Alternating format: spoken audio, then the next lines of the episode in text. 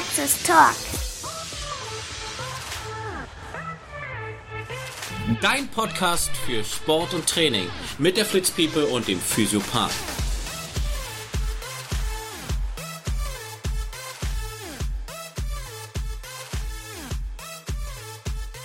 Mach doch jetzt nicht, was war denn das? Hammer, was war denn das Thema nochmal? Ja, da müssen wir uns jetzt gerade einigen. Äh, Achso, läuft schon. Hallo und herzlich willkommen zum äh, zotischsten, zytologischsten und breit verbreitesten und äh, Okay, cut. Bitte. Thema heute Affenbocken. Hier, guck. Ich wollte ihn einfach nur mal unterbringen. So, herzlich willkommen wieder zum Praxistalk hier bei Freddy in der Praxis. Heute, wie soll es anders sein? Mit mir. der Flitzpiepel. Chris, Herzlich willkommen. Was für ein Start. Und wir haben ein grandioses Thema. Chris sagt das Thema, was machen wir heute? Affenbocken. Affenpocken doch nicht. Warum denn nicht? Corona hatten wir schon. Jetzt können wir Ich Affenbocken. Affenpocken. Guck mal, ich Es habe gibt hier, ich ein- hab hier so leicht einen Ausschlag. Ich, könnte, könnte Affen- bitte?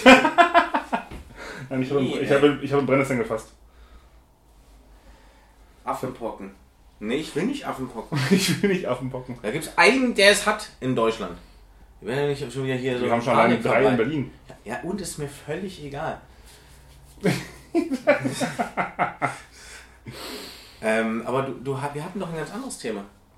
Na, wollen, wollen wir Du hattest mir ein Thema wie- geschrieben. wie- wie- Wiedereinstieg ins Training nach Verletzung und Ja, das ist ja genau mein Diplomarbeitsthema. na, dann ran anfangen. Wiedereinstieg, Wiedereinstieg nach Verletzungen und vor allem in der unteren Extremitäten. Das ist, glaube ich, für unglaublich viele Leute ein ganz, ganz ähm, wichtiges Thema, weil du hast das ja auch.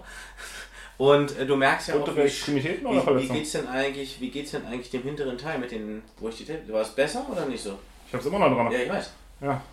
Es, ist- es ist ein bisschen besser Nicht geworden. idiotisch oder was denn? Doch, habe ich, aber es hält echt gut. Das hält super, ne? Mit den, mit den Einhörnern. Wir, mit den Einhörnern, die sind sehr schön. Das kann ich euch nachher nochmal fotografisch darstellen. Das ist ein sehr Ähm, schönes Tape. Ähm, vielleicht können wir in, in dem Zusammenhang äh, mit Kinesiotape, weil du ja ab und zu mich ja auch mal tapest, mhm.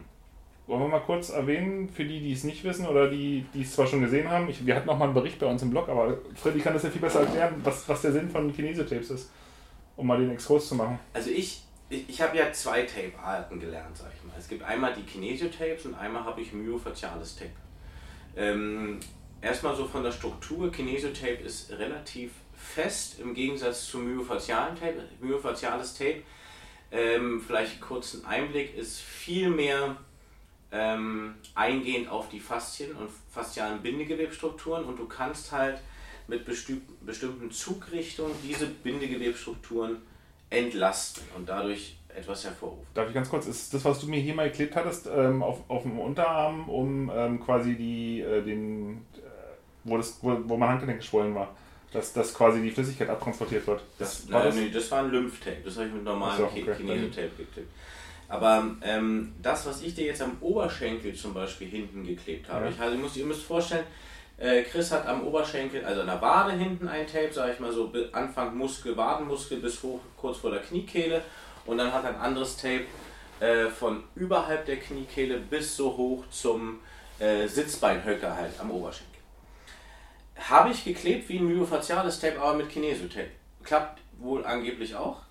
Ähm, und ich habe ihn vorher in eine Dehnung der hinteren Kette, also von der Fußsohle bis hoch zum Rücken, musste er eine Vordehnung machen, Bein vorne aufstellen, auf dem Hacken und dann diese Dehnung, die man für den hinteren Oberschenkel sich sonst nimmt. Was passiert da genau? Die Faszie spannt sich vor, hinten und ich klebe nochmal mit Zug, also unten immer angefangen, einen Anker, also klebe unten fest, ziehe Richtung Kniekehle hoch und klebe es dann fest und das gleiche von oberhalb der Kniekehle mit Anker Richtung Po ziehe ich fest. Dann geht er aus dieser Position wieder raus. Was passiert eigentlich im Umkehrschluss? Ent- Ich entlaste durch das Tape die komplette Rücklinie der Faszie und somit geht die Spannung aus der Rückseite des Oberschenkels raus, weil Chris mir angegeben hat, ey, ich habe immer hinten so am Sitzbeinhöcker Höhe und unter, unter der Pobacke, sag ich mal, so einen Schmerz. Und den entlaste ich normalerweise damit. Jetzt ist natürlich immer die Frage, hat das was gebracht oder hat das nicht gebracht?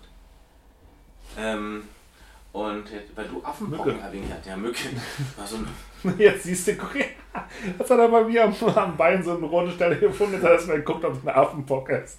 Ja, die Frage ist jetzt. Deswegen habe ich übrigens auch Bananenbrot gebacken. oh, wie kacke ist Nee, aber die Frage ist jetzt ja, ist dieser Schmerz unterhalb der Pobacke, ist der weniger geworden? Ist ich, also ich würde sagen, vom Gefühl her ist es ein bisschen weniger geworden. Ich war auch jetzt am Wochenende zweimal laufen gewesen. Ja. Und ähm, also ja nicht weit und auch langsam. Gestern übrigens auch mal mit meiner Tochter in Begleitung. War Aber die mit dem Fahrrad, oder? Die mit dem Fahrrad, ja. ja. War auch eine ganz tolle Idee. Morgens so direkt noch nach dem Aufstehen, vor dem Frühstück. Fünfjährige Tochter fand es überhaupt nicht cool auf dem Fahrrad. Sie wollte ja unbedingt mit, aber so nach einem Kilometer, ah, mir tun die Beine weh, mir tut alles weh. Das ist so. Und dann sind wir drei Kilometer gelaufen und ich habe sie davon, glaube ich, zwei Kilometer geschoben. Wirklich? Auf dem Fahrrad. Hm. Weil es tat ja alles weh und hier und dann müssen wir Pause machen und oh. Oh, Papa ist zu schnell. Das habe ich aber auch schon seit Jahren nicht mehr gehört. Papa, du bist zu schnell. Das war das einzig Positive an der ganzen Geschichte. Ansonsten war es ja schön, in Begleitung zu laufen. Also es.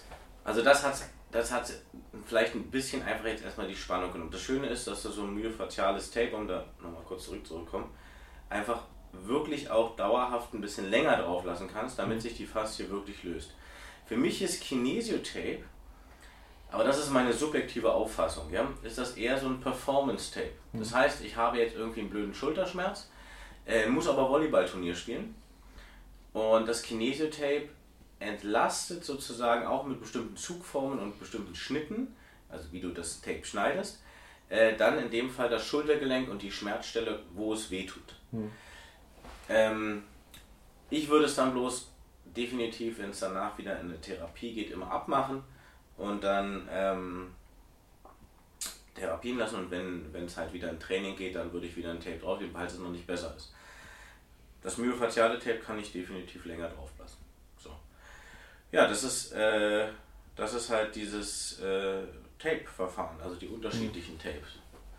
Und, Und ich muss sagen, also bringen auf jeden Fall was. Also viele sagen ja, äh, ich bin völlig davon überzeugt, dass es zumindest einen Einfluss hat, ja, egal was. Und äh, wenn es bei vielen, ja, ich weiß es von Fußballern, die äh, mach mal Tape nochmal vorm Spiel das ist einfach auch eine Kopfsache. So, ne? Du hast ein Gefühl, da hat jemand was gemacht, da ist ein Tape dran, das ist einfach stabiler. Hm. Ähm, und selbst wenn es so ist, ey, ist es doch völlig in Ordnung. Da muss man das halt mal kurz tapen. Manchmal muss man den Körper auch verarschen. Aber es gibt auch natürlich noch ganz andere Tapes. Also wie zum Beispiel ein, ein in der Sportphysiotherapie ein stabilisierendes Sprunggelenkstape. Hm. Wenn der jetzt umgeknickt ist und schnell Hilfe braucht und du hast keine Schiene da, ja. äh, dann macht man das, dann macht man halt ein Tape anders als ähm, ein Kinesiotape. Dann nimmst du Leukotape ja. äh, und machst halt erstmal überhaupt so einen kleinen Verband auch drunter äh, und nimmst oben, jetzt überhalb des Sprunggelenks, einen Anker einmal rum und vorne über den Zehenspitzen. Und mhm. da gibt es dann ein bestimmtes, mit Leukotape ein bestimmtes Verfahren, ja. äh, wie das dann stabilisiert werden kann. Ja. Und dann hatten wir ja noch das zum Abtransportieren, wenn du Flüssigkeit im, äh, im Gelenk hast, oder? Ja. Dann gibt es sogenannte Lymphtapes. Ähm, die kann man immer schön als Zusatz, wenn man jetzt Lymphdrainage hatte zum Beispiel, also äh, sagen wir mal, man hat äh, im Bauchraum die Lymphknoten frei gemacht, oben macht man äh, an, der, an der Halswirbelsäule bzw. an der Seite der Halswirbelsäule äh, die Lymphknoten frei in bestimmten Bewegungsrichtungen, das ist fast wie Streicheln etwas, ähm, und macht dann nach dieser äh, nach der manuellen Lymphdrainage macht dann zum Beispiel noch ein Lymphtape. Die sehen aus wie so Quallen, so mhm. kann man sich das vorstellen. Äh, du hast oben wie so einen Kopf und dann hängen halt meistens vier so eine Strippen runter, das muss man dann bestimmt schneiden und die klebt man ohne Zug einfach nur so in Wellenform auf die Haut mit einem Anker. Was wichtig ist, man sollte halt diesen Kopf in Anführungsstrichen, also da wo es wo der wo oben ist, sollte man schon irgendwo in die Gegend kleben, wo eine vermehrte Anhäufung von Lymphknoten ist. Damit es dann auch abtransportiert werden kann. Und das ist halt wie so eine. Bewegt sich halt während der. Wegen, während deiner Bewegung äh, macht das wie so eine Art kleine Pumpfunktion immer. Okay. Das ist, also, wenn ich mich erinnere, wenn du das bei mir am Handgelenk geklebt hattest, äh, dann war das schon ein kleines Kunstwerk. Ja, ja, am Anfang dauert es auch ewig lange, bis du dazu hinkriegst. Mhm. Das ist halt aber dann, wie bei allen Sachen, das ist halt dann irgendwann ganz gut. Also es geht dann relativ schnell. Also er kann auch was. Und Freddy denkt sich jetzt so ein Arsch. Nee. Nee. Ach, mittlerweile weiß man, glaube ich, selber. Ja. Dass man ein bisschen was gelernt hat. Ja, und ähm, Wiedereinstieg nach Verletzung. Genau. Also, da es ja nun mal mein Diplomarbeitsthema ist, also was genau gibt es für Möglichkeiten zum Wiedereinstieg? Ähm, ich fand halt, und das habe ich auch mit reingenommen, einfach äh, vom OS-Institut, OS-Institut OS ist äh, Oliver Schmidtlein, mittlerweile aber nicht mehr dort äh, verankert. Also ich glaube, er hat das alles abgegeben. Und die haben einen Algorithmus entwickelt, einen Return to Activity Algorithmus, ARTAA, der ähm, in bestimmte Level eingeteilt ist. Also sagen wir mal, du hast eine Operation, eine Kreuzbandriss gehabt im Knie oder halt wie mein äh, na, Diplomarbeitsthema ist, also äh, femoroacetabuläres Impingement, also eine Einengung im Hüftgelenk, entweder über den Kopf oder über die Pfanne. Je nachdem, das eine heißt Cam, das andere ist das Pinzer Impingement. Ähm, gibt es dann ein Level-System an Übungen oder an Tests, die du auch schaffen musst, um in das nächste Level zu kommen. Mhm. Insgesamt vier. Das erste Level, ich sage mal ganz grob, ja, äh, auch wenn jetzt Olli oder Matthias das hört, Matthias hat das jetzt übernommen. Ähm, das erste Level ist halt, okay, ich kann stehen und kann normal gehen, also geradeaus. Ähm, kann ich Level 1 bestanden? Hm? Ich habe Level 1 bestanden. Genau. Level 2 wäre dann halt wirklich schon so dieser Impact, also beim Joggen. Also wo du halt wirklich, Joggen ist ja eigentlich Sprünge und äh, du musst diesen Impact abfangen, schmerzfrei. Das sind alles so Kriterien, die man hat. Man hat eine Schmerzskala, man hat bestimmte Testverfahren über einen sogenannten Y-Balance-Test auch. Das äh, kann jeder mal auch im Netz nachlesen. Das ist wie Y, weil es wie ein Y aufgebaut ist und dann gibt es halt für die verschiedenen Achsen äh, du hast immer einen Standfuß und mhm. mit dem anderen musst du halt in Bewegungsmuster nach vorne, nach hinten links, nach hinten rechts und so weiter gehen. Und äh, daraus ergibt sich dann ein, eine Rechenaufgabe, das ist auch viel zu kompliziert. Man muss das, die Werte aneinander stellen und dann gleich und dann überschreitet oder unterschreitet jemand den äh, Wert. Mhm. Dann muss man halt gucken, wie man dann weitermacht. Und Level 3 wäre halt so wirklich Seitwärtsbewegung. Das würde man dann immer so ein bisschen gleichsetzen mit Tennis. Okay. Tennis hat ja viele Seitwärtsabdruckbewegungen. Das sind dann wieder andere Tests. Und äh, das vierte Level wäre halt dann azyklische Sportarten wie Handball, Fußball, Eishockey und so weiter, wo du halt wirklich dauerhafte Richtungswechsel mhm. hast, wo du einfach in allen möglichen Richtungen arbeiten musst. Und da gibt es dann wieder andere Tests. Und ist das bestanden, der Level 4, mhm kann dann auch ein Fußballer oder jemand, der eine Mannschaftssportart macht, wo du azyklische Bewegungsrichtung hast, wieder ins Mannschaftstraining einsteigen. So, und da bereiten wir halt denjenigen darauf hin, in physiotherapeutischen Maßnahmen, krankengymnastischen Maßnahmen und dann Trainingslehre ähm, oder Trainingsmethodik eher auch bezogen, immer sehr, sehr früh natürlich auch auf die Sportart, wenn er eine bestimmte Sportart ausübt. Dann muss natürlich anders trainiert werden, als wenn jemand, weiß nicht, als wenn Kalle am, am Bürotisch sitzt. Ja, und ja, das ist so das Prinzip dieses Return to äh, Activity Algorithmus. Algorithmus. Und ich habe halt das Diplomarbeitsthema sozusagen jetzt etwas abgewandelt und habe gesagt, der RTA, also Return to Activity, aus osteopathischer Sicht. Was geht denn besser? Geht überhaupt was besser?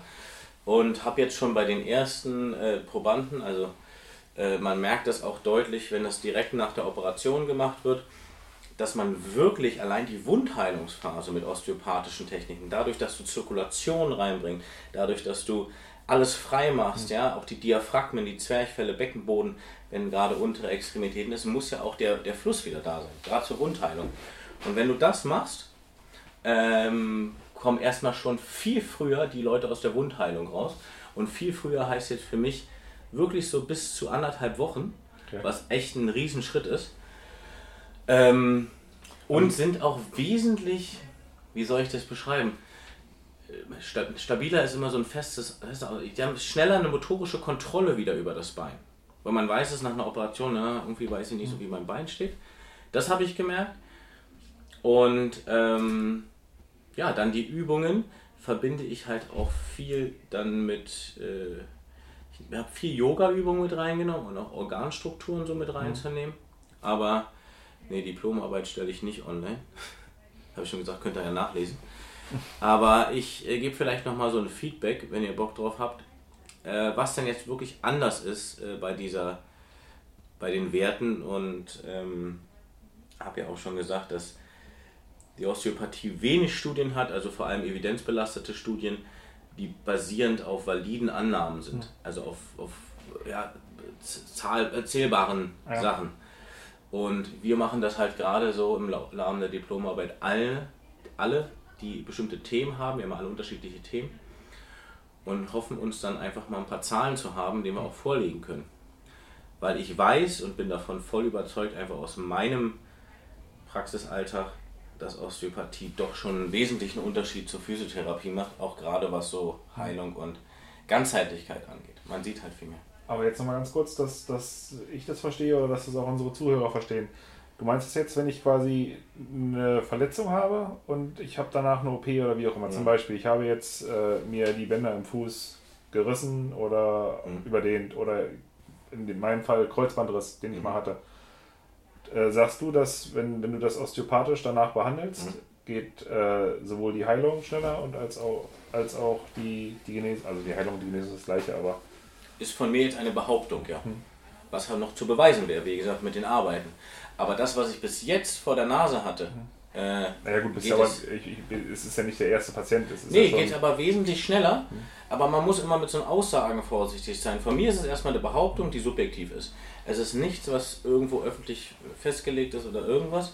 Das heißt, da weil sich dafür noch zu wenig Leute. Ja, weil du halt in Deutschland gleich wieder auf den Sack kriegst von irgendwelchen Leuten. Und hier gibt es ja gar keine Studien. Hm und ist halt gar nicht evidenzbasierend. Wobei evidenzbasierend nicht abhängig ist von Studien, sondern evidenzbasierend heißt auch, dass ich subjektive Einflüsse habe mit Patienten, die ich in der Praxis so behandelt habe und die angeben, ey, mir geht es deutlich schneller, viel, viel besser. Das ist auch eine evidenzbasierende ja, Aussage. Ja? Also, ähm, und das habe ich in allen Fällen, wenn man dann natürlich, ich weiß, das sind die Adduktoren. Und wenn man jetzt halt noch was äh, dazu nimmt, dass man sagt, ey, die ganzen Zusammenhänge allein, du nimmst jetzt das Knie zum Beispiel, ne? Also beim Knie weiß ich, der hat zum Beispiel nach der OP über die Kniescheibe noch Schmerzen. Dann weiß ich, hier oben, frontal, läuft zum Beispiel der Magenmeridian lang. Ja? Das heißt nicht, dass es am Magen etwas sein muss, aber ich würde immer den Magen mitnehmen in der Mobilisation. Ja? Viszerale Osteopathie, den Magen, Stränge, Duodenum, also zwölf Fingerdarm zum Beispiel mit. Auch das Magenpaket, äh, Darmpaket, also Dünndarm, Dickdarm. Würde ich, würde, wieder schön, wenn du meinen Bauch würde ich immer mitnehmen. äh, ich würde gucken, dass ich den Dickdarm Zäkum, wenn es die rechte Seite ist, Zäkum ist da, wo der Blinddarm ist, also unten rechts im Becken, würde ich immer versuchen frei zu machen, weil natürlich durch die Ausweichbewegung des Knies Beugung in der Hüfte auch hier eine Verengung reinkommt. Ja? Ähm, tut das zum Beispiel aber hinten weh, also sag mal, der hat hinten in der Kniekehle oder so über den Oberschenkel Schmerzen, würde ich mir zum Beispiel immer die Blase mit angucken, weil die Blasen, der Blasenmeridian, nach Dorntherapie übrigens auch, hinten verläuft. Das ist echt abgefahren, ne?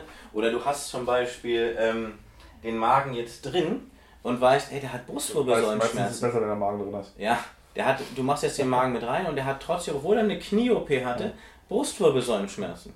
Ja, dann kann man zum Beispiel sagen, das ist TH6, TH7, TH8. Ja, ist Magen, nach Dorntherapie zum Beispiel. Du alles weißt. Und ähm, hast du aber jetzt ein bisschen tiefer die Probleme, dann ist es zum Beispiel, geht es dann eher in die Nierengegend, geht es dann eher in den, in den Dünndarm und so weiter. Ähm, und das, diese Zusammenhänge, das macht halt diese ganze Arbeit so vollkommen und ganzheitlich, weil du halt alles mit dazu nimmst. Und das ist auch keine Schande, wenn man mal nachliest. Ah, mir war was TH6, TH5 oder TH5, TH6, man das ist Leber. Wissen, man muss sonst nur wissen, wo es steht. Genau. Aber man, ich, ich bin da ganz ehrlich, ich muss auch noch ab und zu mal nachlesen, weil viele Dinge kann man sich einfach nicht von vornherein immer gleich äh, alle merken. Mit der Zeit kommt das halt.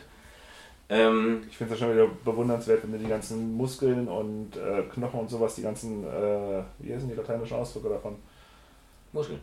Ja, aber auch, wenn du die Muskeln benennst oder die, die, die einzelnen Wirbel, hm. das ist ja alles auf Lateinisch, also hast du ja mal gelernt. Genau. Ja, das finde ja, ich jetzt ergeben, dass du das merkst. Aber die ergeben sich eigentlich aus dem, was man, wenn du jetzt zum Beispiel das Iliosakralgelenk nimmst, ne? dann heißt der Teil des Beckens aus Ilium, das Kreuzbein heißt aus Sacrum, Ilio, Sakral, Gelenk. Also es ergibt sich aus diesen einzelnen. Das macht in dem Sinn, wenn du es mal gelernt hast, dann macht das ja auch Sinn, aber jetzt so für Ja, also es ist auch, auch Bänder im Bauchraum. Ähm, äh, das, die sind immer im Verbund mit, wie heißt die Leber auf Lateinisch, wie heißt der Dünndarm auf Lateinisch. Da muss man sich einfach nur gucken. Wenn nicht, fragt man, ja, guckt man einfach nach, wie heißt denn die Milz auf Lateinisch oder der, die Leber. Und dann, Leber weiß glaube ich jeder, also Hepa, also Hepa ist die Leber, also wenn du ein Ligamentum Hepato, Hepatitis. genau. Ha! Oder hast du Ich bin ein Fuchs und das nicht nur mit dem langen buschigen Schwanz. Hast du zum Beispiel die äh, Arteria hepatica, wird die irgendwo, wird irgendwo eine Arterie sein, die an der Nähe der Leber ist. Ja, im Verbund. Aber äh, das sind so Sachen, ich glaube, das, das müssten auch draußen die Leute gar nicht so wissen. Es geht ja eher darum, ähm, was ich mir wünschen würde, auch, auch bei mir mal auf der, auf der Seite gerade, ja, ähm, dass, dass man halt nicht, es gibt nicht diese eine Übung, die irgendwie was besser macht. Und das sage ich auch immer. Es geht darum, dass ihr auf meinem Kanal geht es mir eigentlich darum, dass ich Leute habe, die gerne verstehen wollen, was da passiert und dann nicht auf neunmal klug bei dem Arzt denken, sondern für sich einfach rausfinden, okay, der hat gesagt, ähm, die Leber hat eine Verbindung zur rechten Schulter. Jetzt habe ich einen Schulterschmerz, der zieht bis zum Daumen. Ah, Daumen war auch direkt dieser Meridian. Zwei Triggerpunkte hinten an der Wirbelsäule in dem Bereich. Okay, das zieht dann über den hinteren Arm in den Arm und hoch vor dann bis zum Daumen. Ja, das ist mein Schmerz. Also müsste man irgendwie gucken, ist die Leber vielleicht betroffen? Bei Golfern zum Beispiel, die machen ja immer den gleichen Schwung, also bei Rechtshänder-Golfern. Die gehen immer nach rechts oben auf und schwingen dann durch. Da wird irgendwann die Leber zu weit hinten rechts stehen. Und die macht nachher Beschwerden, zum Beispiel in der Schulter. Und dann fangen die Physios immer an. Also ich auch, ja. Ich, ich nehme mich ja da nicht aus. In der Schulter zu arbeiten. Die ganze Zeit. Ist zwar erstmal besser, aber kommt immer wieder. Und dann würde ich mir ja irgendwann mal Gedanken machen, hm, weil wenn das immer wieder kommt, auch bei dir, jetzt hier zum Beispiel, ne? Ja. Da ist klar, okay, da ist die Hüfte halt, ne? Das ist, wir versuchen einfach gerade das Ganze Flüssig zu halten. wir versuchen einfach hinauszuzögern, sagen wir mal. Das Ganze ist ja so. Ja, ja, ist wahr. Weil knöchern ist es schon unglaublich schwer, eine Veränderung hinzukriegen. Aber es geht, und zwar auch vermehrt über diese GOT-Techniken, äh, ganzheitliche osteopathische Techniken. Das sind wirklich die, das sind GOT-Techniken. Ich dachte, du meinst das Game of Thrones. ja, das wären die knallharten Techniken. Das wäre die mit dem Arm ab und so. Ähm, aber Wo ist dein Drache? Aber das ist GOT zum Beispiel. Also ich, ich zirkuliere jetzt einfach nur leicht in verschiedenen Positionen die Hüfte, lasse sie rotieren. Das kann man auch im Kniegelenk machen, das kann man im Sprunggelenk machen. Äh, mit bestimmten, die Hände liegen halt ganz bestimmt. Kannst du überall machen. So Zirkulation. zum, zum Glück ist das kein Podcast mit Video. Ja, können wir machen. Ich habe ja Handy laufen. ähm, naja. Und dann müssen wir mal schauen. Weil, Nochmal ganz kurz den, äh, nochmal zurück. Ich habe jetzt immer noch, äh, ich bin ja vor zehn Jahren am, am Kreuzband operiert worden. Mhm. Und was ich da immer noch im Kopf habe, ist, dass ich halt diese OP hatte. Ich bin dann wach geworden, dann habe ich diese steife Manschette gehabt, um das Bein nicht zu bewegen. Und nach einer Woche ist die ja dann quasi abgewesen. Mhm. Solltest dann eine Woche lang die, also war zumindest vor zehn Jahren so gewesen, solltest du das Bein ja gar nicht sich auch bewegen. so behindert mit, ne? Du Ja. musst mal überlegen, wie, wenn das Bein gestreckt ist, es ist so einschränkend, bei allen, allein auf Klo zu gehen. Das war der Horror. Ich, ich habe hab mich ja ambulant operieren lassen und Ja. dann hat mich mein, mein Vater damals abgeholt und nach Hause gefahren. Dann habe ich bei meinen Eltern drei Tage äh, geschlafen. Es war der Horror. Alleine, also eine Treppe hoch ging ja sowieso nicht. Da habe ich unten auf der Couch gepennt bei meinen Eltern. Und dann nachts auf Klo. Ich habe, glaube ich, so zwei. Stunden gebraucht, bis ich dann da, Oder gehandicapt eher. ja, bis ich dann auch das, das Bein nur so ausgestreckt und auf dem Klo zu sitzen. Und also worauf ich jetzt aber hinaus wollte, war, ich habe dann quasi diese Manschette abgenommen und von den Beinen war ja nichts mehr übrig. Es war zwar noch da, aber es waren halt nur noch Haut und Knochen. Mhm. Die ganze Muskelstruktur, es war ja alles wie weg gewesen. Ja. Es war, als wenn ich zwei verschiedene Beine hatte. Das ist halt ein blöder Nebeneffekt, der sehr, sehr schnell geht im Gegensatz zum Aufbauen der Muskulatur. Äh, Muskulatur, wenn sie nicht mehr ähm, gebraucht wird, sag ich mal, äh, wird sie ja auch nicht neuronal innerviert. Also sie, ja, wenn ich, wenn, es gibt ja immer Neuro, oder Nerven geben ja immer einen Impuls in die Muskulatur und nehmen auch wieder einen Puls mit, den es ans Gehirn zurückgesendet wird. Also efferent, afferent. Das ist die ganze Zeit im Austausch. Äh, und das findet ja dann nicht mehr statt, wenn keine Bewegung mehr in diesem Mund. Wie schnell das dann geht, merkst du halt gerade bei solchen OPs. Ja, früher wurde ja noch viel mehr auch eingegipst zum Beispiel. Ähm, das finde ich noch schlimmer. Hm. Also wenn jemand so einen Oberarmbruch hatte und den ganzen Arm so drin, Ja. machst den Gips nach weiß nicht wie viele Wochen ab, dann denkst du, okay. Ja klar, den Arm kannst du jetzt auch in der Flasche waschen. Kannst du einmal richtig. Das ist so dünn, ja? Ja. Aber das, das könntest du. Macht, macht man das denn heute überhaupt noch so, dass du eine Woche lang quasi gar keine Bewegung hast? Oder machst du das schon nebenbei, dass du Behandlung machst und äh, Na, du kriegst ja mittlerweile über die, ähm, über die, jetzt gerade ein bisschen Angst gehabt, ich habe nur geguckt, ob ich einen, äh, einen Einweghandschuh da habe? ähm, was hast du gefragt? Ob man das heute immer noch so macht oder ob, ob du jetzt nebenbei auch schon Behandlung machst oder um, um die Muskulatur. Da kriegst du ja schlecht hin. Du musst ja erstmal gucken, wenn es am Gelenk gewesen ist oder am Kreuzbein, äh, Kreuzband. Beim Hüftgelenk macht man das zum Beispiel sehr, sehr schnell. Also machst du zum Beispiel eine minimale, jetzt bei, wenn, sag mal, du würdest es operieren lassen. Wird Dann- der, wird der kommen? Dann gibt es eine minimale OP-Narbe, die ist nicht größer als vielleicht, also höchstens 3, 4, 5 Zentimeter. Größer wird es nicht. ja, das habe ich schon gesehen. So leicht seitlich. Genau. Und dann äh, ist es ja so, dass du eigentlich zwei Stunden nach der OP aufstehst. Also sobald du wieder bei dir bist, musst du aufstehen. Allein das ist ja schon mal eine riesen ja, äh, Veränderung. Ähm, dann kommst du ja erstmal passiv in irgendeine Bewegungsschiene rein, die dann halt dich durchbewegt. Dadurch kommt über Afferenzen, also dass dadurch, dass dein Bein passiv bewegt wird ans Gehirn, erstmal die Information, okay, das kann wieder bewegt werden. Und dann ähm, aber so richtig in Aufbau von der Muskulatur, schon in der Therapie, gehst du auch wirklich erst dann, ja, wenn du kannst das über, über, über äh, na, Strom vielleicht ein bisschen schaffen, aber auch nicht wirklich so, dass du sagst, es gibt keinen Unterschied, wenn du jetzt wieder startest. Ja, das ist klar, aber ich habe ja noch nicht den, den Muskelverlust, den ich habe nach, nach so einem, wie so nach, nach einer Woche Kreuzband. Ja. Man könnte Weil zum Beispiel einige, sofort wieder bewege, ne? einige Aminosäuren mitnehmen. Man könnte auch zur Wundheilung ein bisschen supplementieren, Omega-3, D3, K2, alles sowas. Äh, einfach zur Wundheilung und zum, das sage ich übrigens den Patienten auch, dann gucken mich immer alle an, gerade nach Operation, Ja, das hatten wir hier schon auch, das, das Thema. mit den ver- einer erhöhten Zahl an Vitamin D3. Ne? Und dann sagen die Ärzte niemals, aber was passiert eigentlich? Eigentlich gehst du nur vermehrt auf Klo. Wenn du vermehrt D3 nimmst, musst du halt öfter auf Klo. Ähm, aber es fördert ungemein deine Wundheilung. Und das äh, ist ja das, was zum Schluss einfach der Patient auch mitkriegt. Genau. Es ist echt schwer, das ist wirklich schwer, äh, was ich mir halt wünschen würde, gerade bei solche, solchen Dingen wie, wie Nachoperation, wenn man mehr Leute hätte wie zum Beispiel Alexander Moser, ja? also Dr. Moser, ähm, die auch wirklich auf dem Feedback von mir warten und sagen, Freddy, sag doch mal, äh, wie sieht's denn aus? Äh, würdest du den operieren, würdest du den nicht operieren? Das ist ja bei Ärzten überhaupt nicht vorhanden sonst. Also dieses, diese, äh, einfach mal auch den Hat, hat, Respekt er vor schon, einem hat, hat er schon gefragt? Nee. Oh, Glück gehabt. Nee, nee.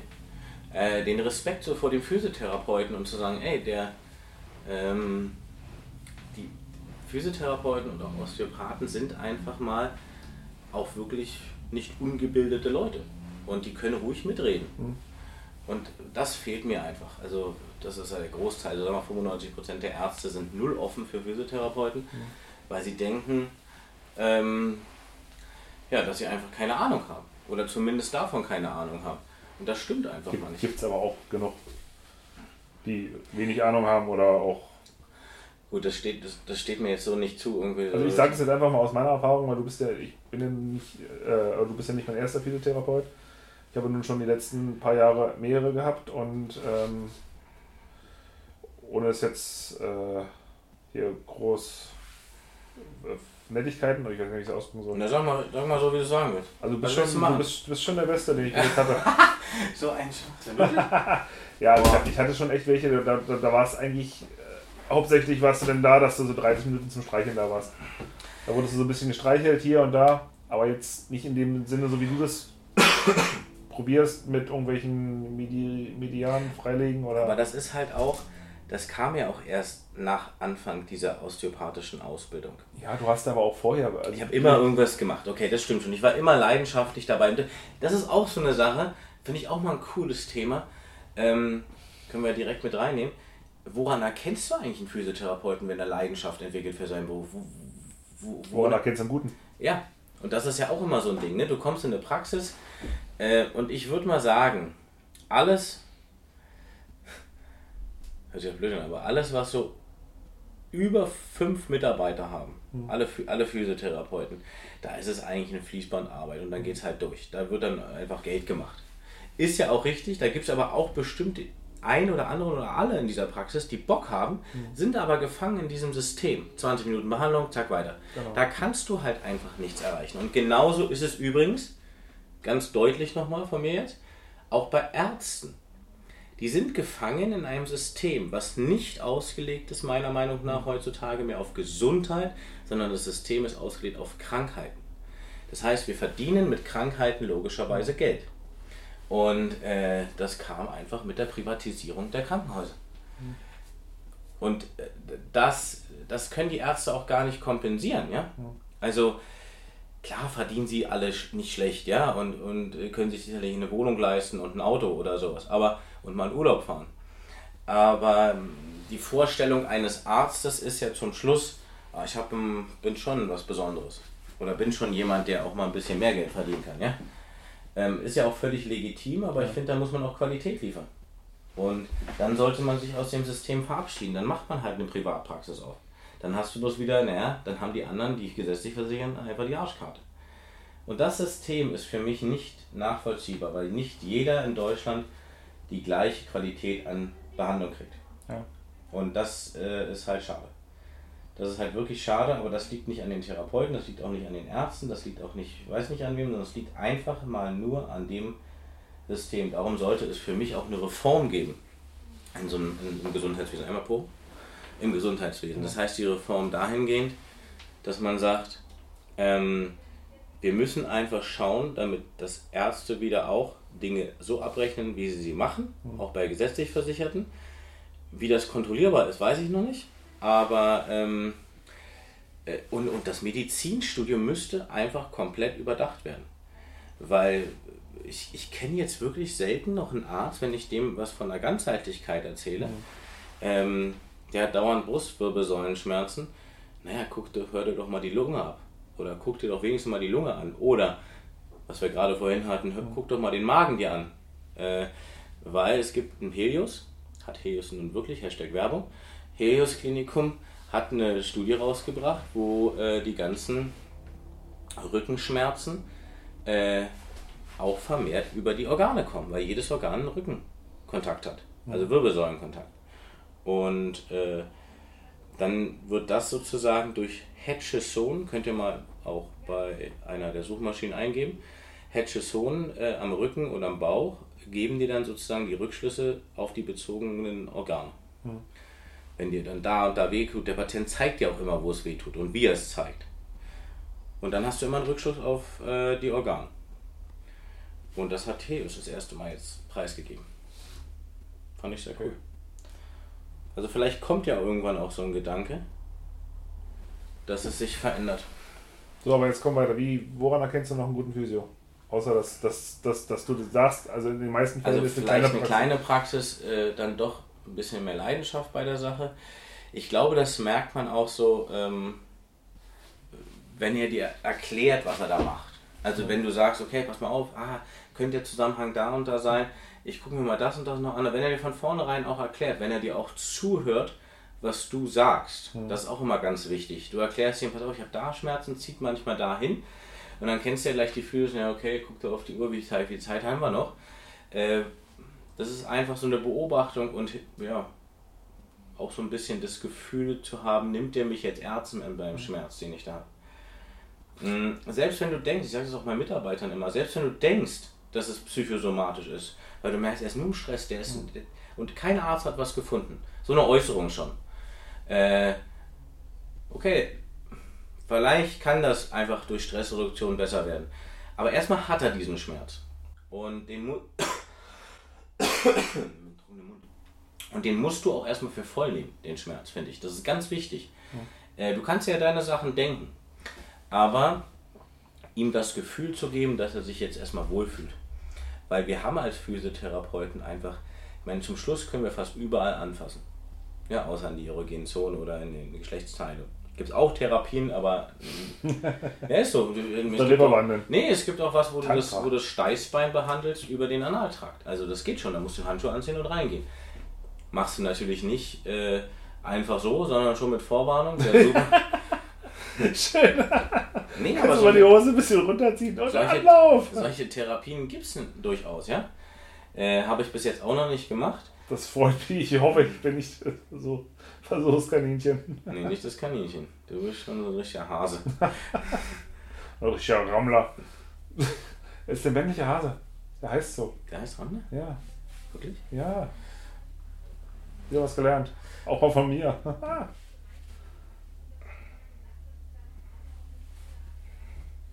Ja, Rechtsträger, so wie du guckst.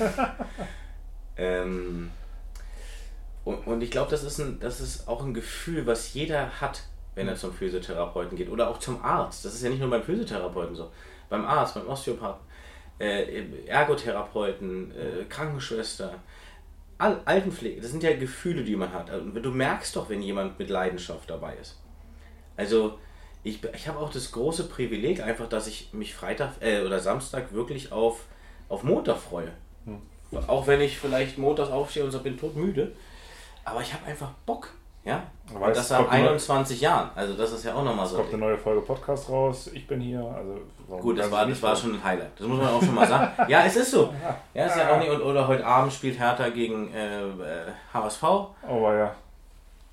Ich möchte übrigens, um diesen, äh, nochmal diesen Bogen zu machen, ich glaube, er hat nur verloren, weil du im Stadion warst. Nicht, Hast du- nicht, nicht, jetzt- nicht, weil sie scheiße gespielt Jetzt mal ganz haben, aber- kurz. Haben Sie, hast du das Spiel gesehen? Ja, selbstverständlich habe ich das Spiel gesehen. Was Das war Not gegen Elend. fra- Naja gut, aber der HSV in der zweiten Halbzeit wollte mehr als Hertha. Ja, aber trotzdem haben sie mir mit dem Kacktor des Monats ein Tor geschossen. Hey, sie haben, der wollte ihn hinten reinlupfen und hat Er so. wollte überhaupt nicht, es war ein verkackter Pass. Ja, Punkt. Trotzdem haben sie Das 1 geführt. Kacktor des Monats. Es ist doch völlig egal. Zum Schluss ist Ja, es ja so. sie, sie wollten es beide und nicht für genug. Hertha und doch. Aber wie kann sich denn ein Magath danach hinstehen? Er hat einen richtig grandiosen Bundesligisten gesehen und den HSV. Habe ich ja nicht gehört. Ja, Eigentlich hat er das, gesagt. Eigentlich habe ich das nicht So, und gehört. du denkst dir so, mal, wo ist denn mit dem los? Das, das, das war zweimal Zweitliga-Fußball und der eine wollte ein kleines bisschen mehr in die erste Liga als der andere. Mehr war das nicht. Gut, Das- aber das das, war auch von- bisschen ist ja genau das Ja, Ding. das, das reicht ja wahrscheinlich auch. Das Ähm, wird auch und, heute je, reichen. und, und, dann, und dann sagt Magath gestern oder vorgestern, äh, der Druck ist eindeutig beim HSV. Was? Warum? Was ist das für eine Aussage? Hertha das Und dann sagt Tim Walter dazu öffentlich, Druck ist ein Privileg. Da tut es mir jetzt gerade weh, wo du drückst. Oh, aber, aber nicht zu wenig. Ah! Hallo? Ich, glaube, ähm, also wenn, wenn, wenn Hertha nicht sich wirklich steigert und mehr Wille entwickelt heute, das ist ja nur das ist ja eine Kopfsache, das hat ja nichts mit, äh, das ist doch ein Wille, den du haben musst. Ja, Der Einzige, der irgendwie annähernd mal versucht hat, Fußball zu spielen, ist Toussaint. Ja, das stimmt. Der- Das war der Einzige, der nicht absteigen wollte, gefühlt von der Mannschaft. Und wenn du mal, ich weiß nicht, ob man das im Fernsehen gesehen hat, ich war ja im Stadion, und wenn du mal die Hertha-Spieler untereinander, die, die reden gar nicht miteinander. Wenn sie miteinander reden, meckern sie sich nur noch gegenseitig an. Was war das für ein Kackpass? Oder was? war- Ja, warum, warum Es geht nur noch darum. Ja, ja. Es ist das ganze Auftreten. Also ver- verdient hätte es Hertha natürlich in die zweite Liga mal wieder abzusteigen, aber man wünscht sich es eigentlich nicht für den Verein und auch für alle Beteiligten nicht, Ja, auch weil es ganz ehrlich. der, also- der, der Super-GAU wäre. Ich glaube nicht, dass es nächstes Jahr dann gleich wieder ein Ich Aufstieg kann mir trotzdem nicht vorstellen, dass die heute eine komplett andere Mannschaft auf Ich auch nicht. haben. Ich weiß ja nicht, wer die Tore schießen soll. Und ich weiß auch, dieser Boyata hinten wird viel zu überbewertet. Warum ist der Kapitän, Mann? Der hat nur Fehlpässe gemacht. Weil wir keinen haben. Die ganze Mannschaft ist einfach teuer zusammengewürfelt und äh, Das ist kein Team. Punkt. richtig. Das ist kein Und Team. das hat halt Hamburg leider ihnen zum Vorteil. Und die werden heute meiner Meinung nach im Volksparkstadion richtig abreißen. Weil die sind zu Hause, die werden nochmal, die sind, das Team ist wirklich ein Team vom H. Also Das weiß ich, weiß ich einfach. Die sind wirklich geschlossen als Sag's doch nochmal, du kennst den viel. Nein, kenn ich nicht. Will ich auch gar nicht sagen.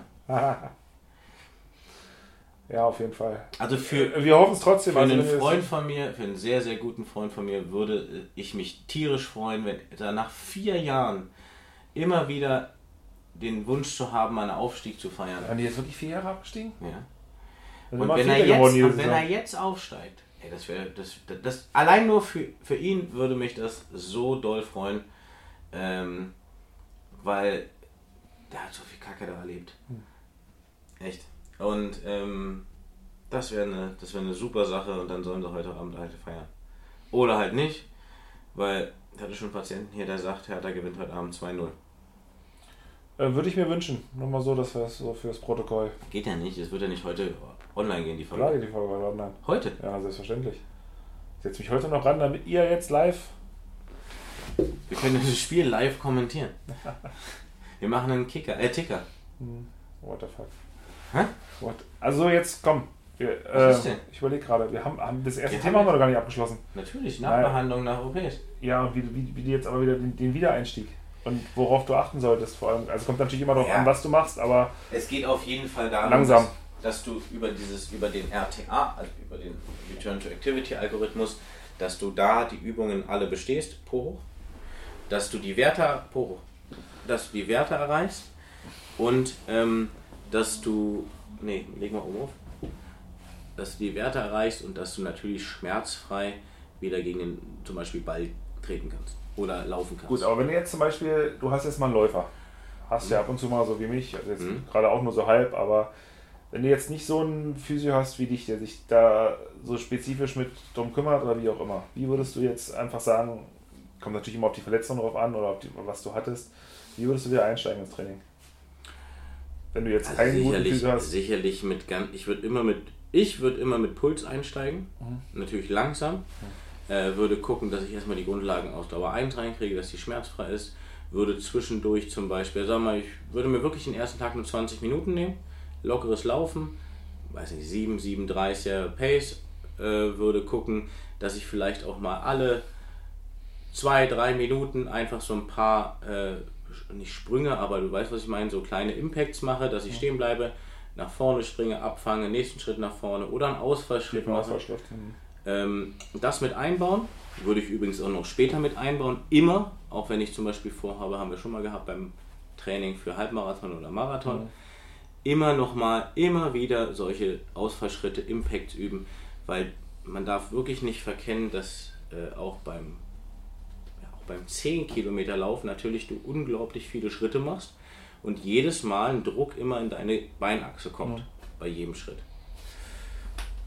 Ja, das würde ich, das würde ich mit einbauen. Also 20 Minuten, dann würde ich es immer um 5 oder 10 Minuten steigern. Für mich wäre es völlig in Ordnung, auch erstmal um nur um 5. Ähm, wenn das alles schmerzfrei geht, ich würde gucken, dass ich eine gute Regeneration habe. Äh, immer dran denken, hey, der Stoffwechsel muss abgebaut werden. Mit bisschen, bisschen dehnen. Ich würde mir, ich würd mir direkt Tage nehmen. Also sagen wir mal, ich würde mir am Anfang drei Tage in der Woche vielleicht mal 20, 25, 30 Minuten nehmen, die erste Woche.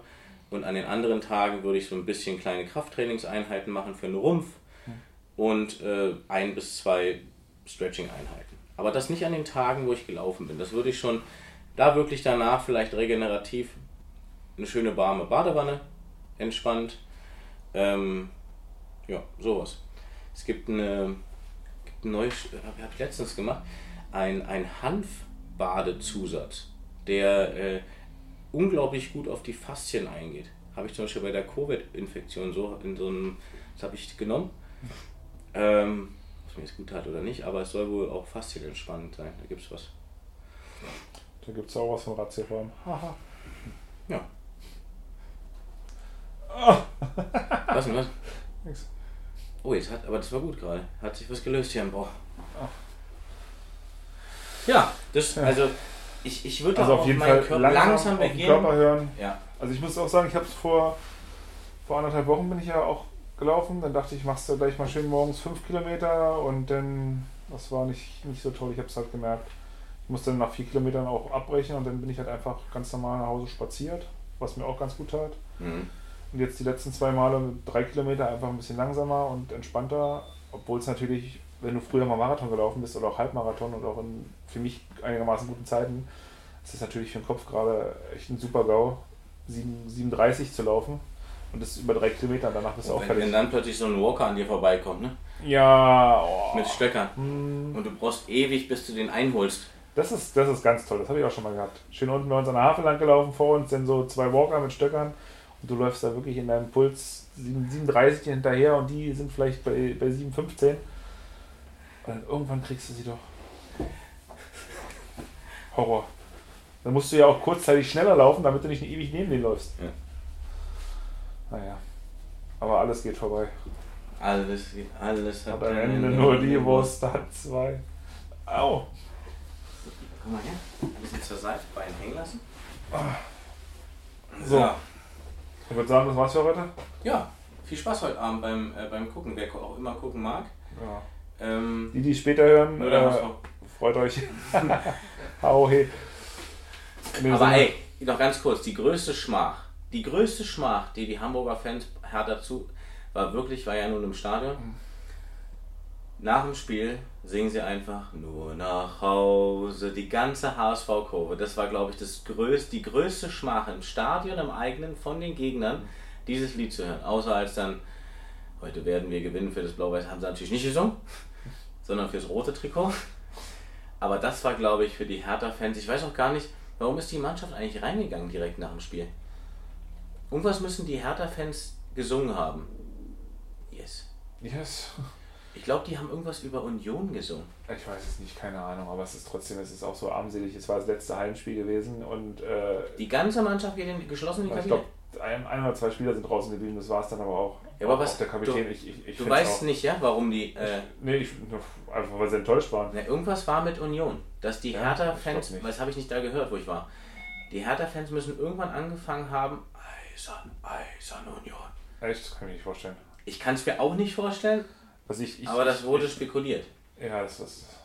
Spekulation. Zumal sie sich nun ja auch vor ein paar Wochen schon mit den äh, Fans auseinandergesetzt hatten und dann, es gab ja den Platzsturm und dem einen äh, Spieler haben sehr nahegelegt, er möchte sein Trikot ausziehen, weil er es nicht verdient hat, das Hertha-Trikot zu tragen. Daraufhin gab es ja ein paar Wochen Fanboykott, also die Spieler sind nicht, nicht zur Kurve gegangen und haben die Fans halt quasi nicht und die Fans, die Ostkurve ist ja nicht ins Stadion gegangen und Du wirst ja im Volksparkstadion heute wie ein Heimspiel werden. alles so eine Scheiße. Ja gut. Naja, also Dann viel Spaß. haut rein. Bis dann. Tschüss. Tschüss.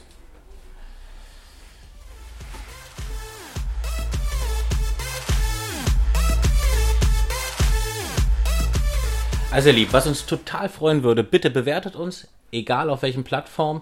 Darüber würden wir uns wirklich mega freuen und danke fürs Zuhören und freut euch auf die nächsten Folgen. Vielen lieben Dank und ich erwarte in allen Formen eine wunderbare Bewertung.